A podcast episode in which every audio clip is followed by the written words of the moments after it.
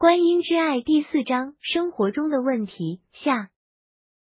问题七：问个工作上的问题，这应该也是与人际关系有关的问题。如果我在一个工作场合，我除了必须做我自己的工作之外，还要与另一个人轮流留守一个定点帮他人服务，但另一方却老是只做自己的工作。关于两人必须轮流的部分，他根本经常不在工作岗位上。这样，我除了原本的工作，加上这工作，我简直快负荷不了。向他反映了，他还是爱理不理。就这样，这一个问题一直悬荡在那里。我虽然想说要多包容，尽量不去要求别人，但是我工作负担已经加重许多，我该怎么做？这是我的问题吗？我了解你意思了。你认为你可以多做一点没关系，但是对方不应该全都丢给你，因为你自己无法负荷。是的。你认为问题出在对方，因为对方对非自己的工作不愿意负责，虽然这是他应该要做的。但我要告诉你的是，问题出在你身上。为什么说是我？我已经有意愿跟他沟通了。但是我说归说，他还是根本不愿意做。你可以向你们的上司反映呀。我已经反映过了，我们上司对谁也不想得罪，只想息事宁人。所以我虽然说了，上司还是敷衍的带过，到现在结果还是一样。问题还是在你身上。我不知该怎么做了，因为这事件造成我工作量加重。情绪变得很不好。为何我说问题还是出在你身上？简单的说，你们每一个人在这世界所遇到的事情，表面上看起来问题是发生在别人身上，但实际上都是发生在你自己身上。你说你已经跟上司提过了，你只提过一次，为何你不再继续提出呢？有些事情的解决必须你自己去寻求解决之道。为何有些人就算失败了十次，他也不放弃？有些人就算是经历许多痛苦与委屈，他也不放弃，所以最后他才会成功。你如果想要让事情得到圆满解决，你愿意花几次尝试？所以说，这问题出在你身上。你们人类在这里有许多的体验与学习，这也是你的课题之一。你是否能够学习更大的毅力与勇气，对于对的事情坚持不放弃？我觉得我已经不知道什么事是对的或是错的。在我上班的地方，我看到那些认真尽责的同事，他们就是默默的付出，他们的个性只是不喜欢迎合别人，但是。他们却都得不到上司的赏识，反倒是那些逢迎阿谀的人，实际上也没更有能力，但就是比较受宠，好事好缺都他们占住。没人要做，吃力不讨好的事，则都是那些认真负责、默默付出的人在做。我觉得这样很不公平，为何世界就是这样？认真负责的人好像就是比较不受赏识。对或错没有一定的标准，问题在于你想做哪一种人？你想要做阿谀奉承的那一种吗？我当然不要这样。那么就是了，这就是你想要的，你就坚持做你想要做的人。可是这样我就觉得不公平。我看到很多很好的人根本没机会往上晋升，这也是他们自己的选择。他们选择做他们想要做的人，表面上看来认真负责、默默付出，好像得不到好处。事实上，在灵魂层面，他或许更快完成这一项课题。而那些喜欢钻营、阿谀奉承的人，他也许是更容易升官发财，但灵魂方面，他也许就要再重复修习这课题很多次。一切都是他们的选择。我无法看到灵魂的未来或是下一世，而我只就一个世俗之人的观点去看，我只是就当下来看，所以我会觉得气愤。为何社会上很多压榨别人的人还是一样赚大钱，生活过得很优渥，反倒很多老实的好人在这一世就是无法过得很好？你的气愤是没有必要的，因为你只看到表面，你无法看到全貌。当你能用更高的角度去看整件事情，你就会知道批判也是没有必要的。而你要知道，每个灵魂的进展都不一样。你也许认为别人的情形好像很糟，但实际上，也许这样的发展对他的灵魂是更好的。你认为有些人会做些损人利己的事，但是他们一样享有金钱及生活的优渥。有些你们认为是不错的好人，反而是过着辛苦的生活。你因为这样的不公平而对我们提出抗告，但我要告诉你的是，所有的事情自然有其因果。你所认为的坏人，不一定他之前每一世都很坏；你所认为的好人，也不一定他之前每一世都很好。因为你们已经经历太多事了。我希望我能更聪明一点。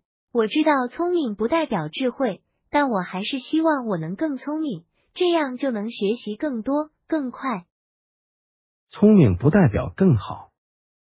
如果有一个意识不够高的人，他的智商远高于你们世界所有的人，那他的想法一定会有偏差。他会想说：为何他说的话别人都听不懂？为何其他人都如此愚笨？他会孤高自赏，会认为与很多人的谈话都是浪费时间，而且根本不屑与这些愚笨的人对谈。他可能会开始做一些事情，这些事情他认为是伟大的观念、伟大的成果，这些可能为他自己创造许多的财富，但不一定是对世界上的人有益。就像你们目前世界许多非常聪明的人被聘请去研究战争武器，去掌控国际金融市场，你认为这样好吗？你们的灵魂在离开肉体之后的智商，可说都比在肉体时高许多许多的。就算在你们这一世，你认为很愚笨的人，在他离开肉体之后，他的灵魂其实都比你们目前活着的人智商高许多。但有时灵魂刚离开肉体时，会让人觉得笨拙或迟钝，这是有原因的。这里先不论。你们每一世的聪明才智都不一样，你们借此体验不同的人生，这样才会有不同的乐趣。而你如果不聪明，你这一世才可以体会到不聪明的人的心情与处境。就如有些人经过苦难之后。才更能体会处于苦难之人的心境。等你们的灵魂提升到达更高次元之后，你们自然会变得比现在聪明许多。但那时，你们已经不会用你们的聪明才智去伤害他人了。我的朋友告诉我，如果你在意别人的作为，是因为你对他有期待。是的。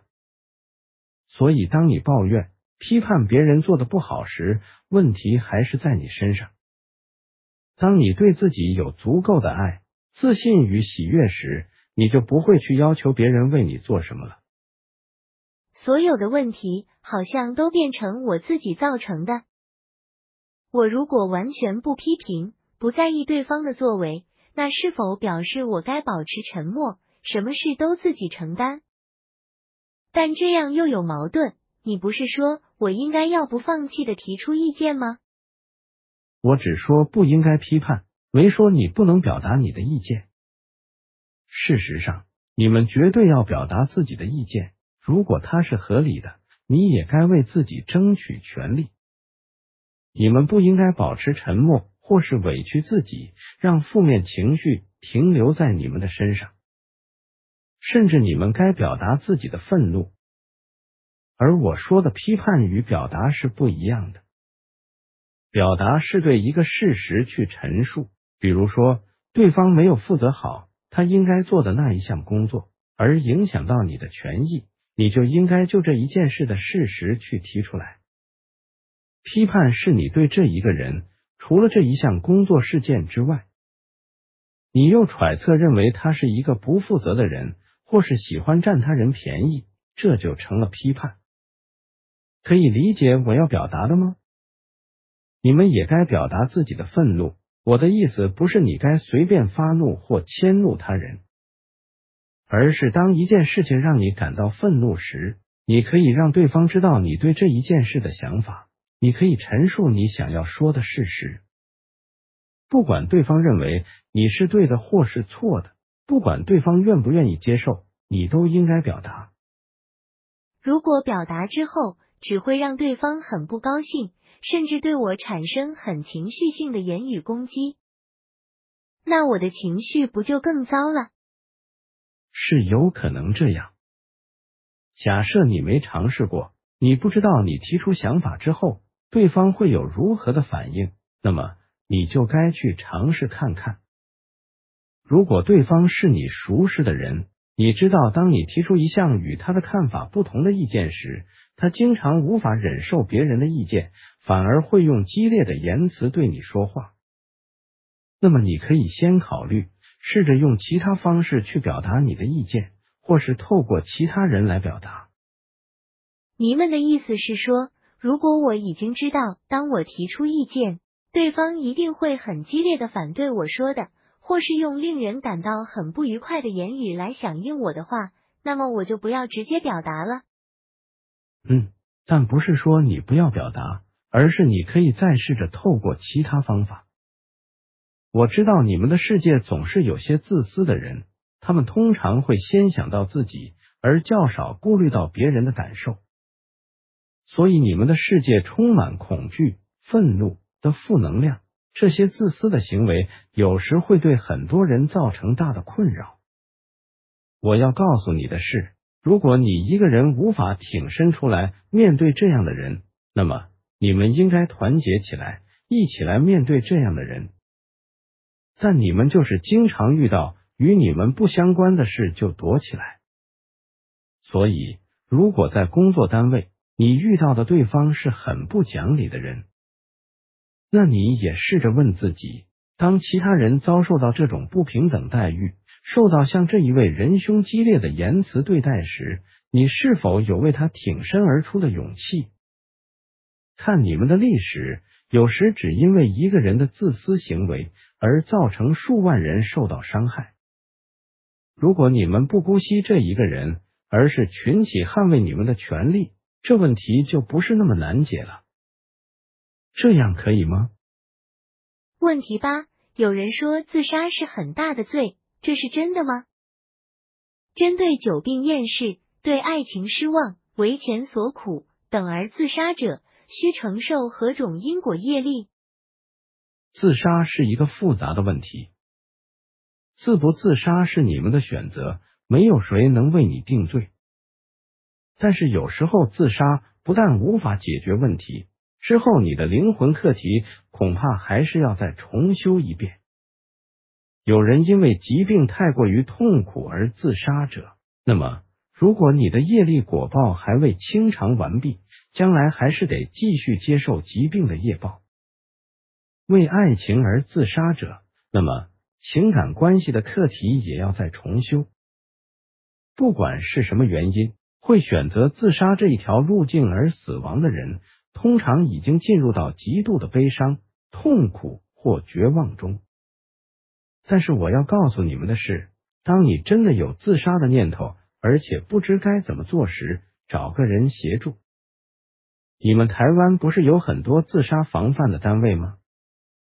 不要怕寻求协助，去找他们，先让自己冷静下来再说。自杀不需要承受什么业力果报，但是你的灵魂在很悲伤、痛苦或绝望时走上自杀之途，那么死后你的灵魂依然不会得到安宁。你在这一生自杀死亡之后，一定还会有许多执着。就如之前说的，你的灵魂会一直回忆起生前这一段事件，宛如亲自在体验一样。所以，有些人会一直回忆自杀之前的种种情绪，以及回忆起自杀刹那，那样就好像是一直在重复自杀的过程一般。你们社会上有些很糟的事，就是父母带着孩童自杀。要知道，孩童不是属于父母的，他们是独立的灵魂，他们有存活的权利。这样的父母等于强迫小孩死亡，这是要承受业报的。如果有人活着时身体要忍受极大痛苦，甚至庞大的医疗费用也会带给家人痛苦。他选择自杀的理由，除了为自己，也为了家人，这样可以吗？如果他认为他已经完全没有活下去的理由与价值，而他在死前是欢喜的离去，而不是痛苦执着，如果能做到这一点，那么他死后灵魂才不会因这自杀的行为受苦。只是，如果这疾病是他的业报，那么未完成的业报将来还是得承受。但他真的已经没有活下去的理由与价值了吗？在我们的观点里，这一个人不应该因此就否定自己活下去的理由与价值。他的疾病也许给家人很大的痛苦，但这也是他的家人该去承受的，或说这也是他的家人该去体验、学习的，因为这一切都是上帝的巧妙安排。对他本身而言，在病痛里，他还是可以学会让灵魂提升。他还是可以创造，还是可以体验上帝之爱。对你们第三次元的地球而言，你们有时认为活着的痛苦超过死亡的痛苦。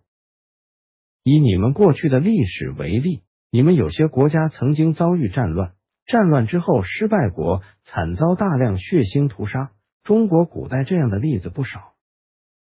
这种屠杀是将整成无分男女老幼通杀。女性甚至被奸淫之后又被虐杀。如果这时这些臣民选择自杀，甚至会较好，因为他们可以免去许多死亡之前的痛苦，灵魂的痛苦记忆也可以减少。还好，你们地球现在这样的屠杀情况已经很少很少了。你们应该珍惜得来不易的生命体验。问题九，可以针对目前台湾。大陆与日本的钓鱼台事件来谈谈吗？如果你不觉得这是敏感话题的话，不过我们讲一些观念，或许跟这事件没关系，但你们可以思考思考。你们世界很久以来，许多国家就一直互相征战，A 国将 B 国视为仇敌。B 国也对 A 国的人满怀仇恨，甚至彼此杀害对方国家的人，掠夺对方国家的土地。但我要你们仔细思考一点的是，如果你这一生是 A 国的人，前一世为 B 国人，那么现在你是为仇敌的国家，在过去却是你挚爱的祖国，那里还有你的子孙在那土地上居住，你这一世所爱的国人。再过去世却是迫害你同胞的一国人，这样你可以了解我的意思吗？你们如果用愤怒的方式处理国家种族问题，到后来你们还是要重修这些课题，而且也可能异地而处。你如果一直对某个种族非常排斥，甚至是非常歧视的态度，将来你也可能去体验他们的处境。这就是上帝的法则呀！多么慈悲又充满智慧，是吧？我知道迷们的意思是什么了。可是我们一般人都只看到目前的处境所在，很少会以轮回转世这一个层面来思考。如果我们开始学会用这一层面思考，或许问题就会更和平落幕了。呀，互利共享是最好的。这也是你们地球人集体要学会的。再说说你们的政治人物好了，能当上政治人物或是国家领导者、决策者，都是一个非常好的机会，可以让自己增加更多的福报。怎说？我觉得很多政治人物是很糟的，很多国家民不聊生，都是因为政客的贪婪造成国家腐败。那你怎不说？很多国家人民富足安居乐业，也是来自于这些政治人物。这样的描述好像很少听到。嗯，这就是我要讲的。国家的领导者、决策者、从政者，一念之善可以影响整个国家千千万万的人民，因为这一念之善所造成的影响，你知道能消去多少业力吗？反之，这些政治人物。因为个人之私进行一个不适当的决策，这也是影响千千万万的人，为自己添加更多更多的业力。如果一个政治人物他提出一项对百姓很有利益的决策，但是这一项在议会上被否决掉的话，那也是算很好吗？如果一个政治人物提出一项很好的决策，这牵涉到这决策是对百姓多少人很好。如果只对少数人好，但是你们要付出非常多的金钱，或是破坏环境，就不算是好。如果这一政策很明显是非常好的，不仅对所有人有利，对生态环境也不会造成破坏，各项评估都是非常优良的，但被否决掉了。不管被否决的原因是什么，但因为这一个人善的心念，就可以为他消去许多业力。当然，一个善行能够被实行是更好的。简单的说，一个人有善念是非常好的。如果他能把这善念付诸成善行，那会更好。如果某一提议有些政治人物认为很好，有些人却认为不好，但各自有不同的合理见解呢？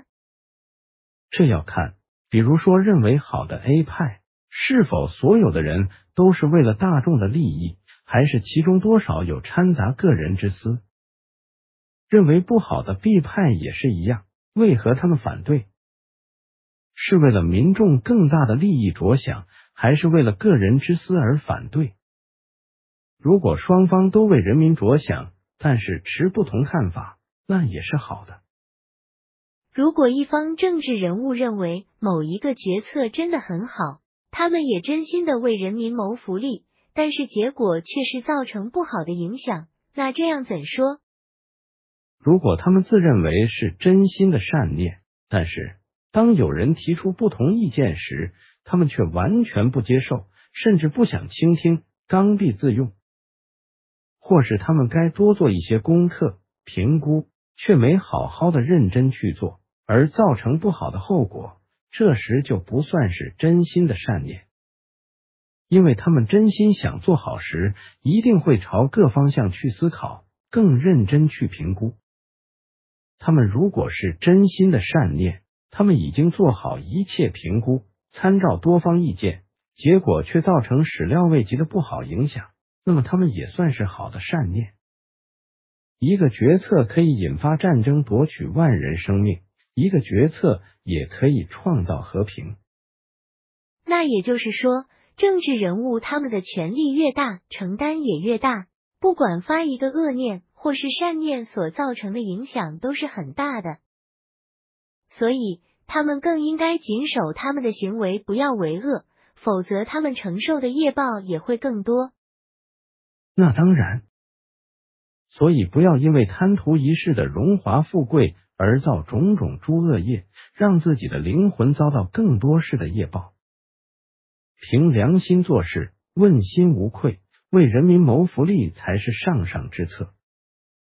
你们所谓的公众人物、名人也是一样，他们如果愿意出来为世界做些好事，通常可以让更多人响应参与。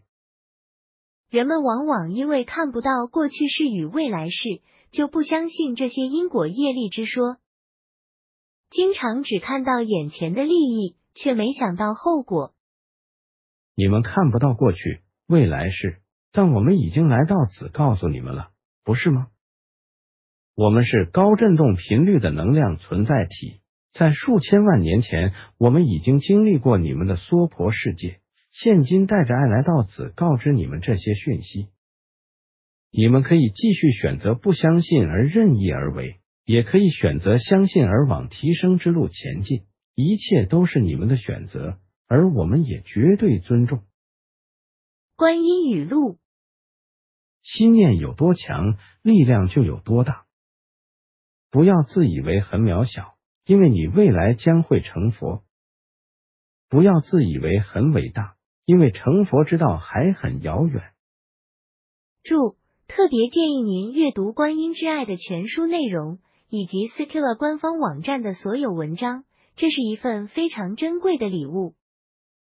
更多资讯，请访问字幕上的网站，在 Skilla 官方网站上可以在线阅读和购买《观音之爱》。本作品的版权归属于 Skilla，未经 Skilla 同意，请不要转载。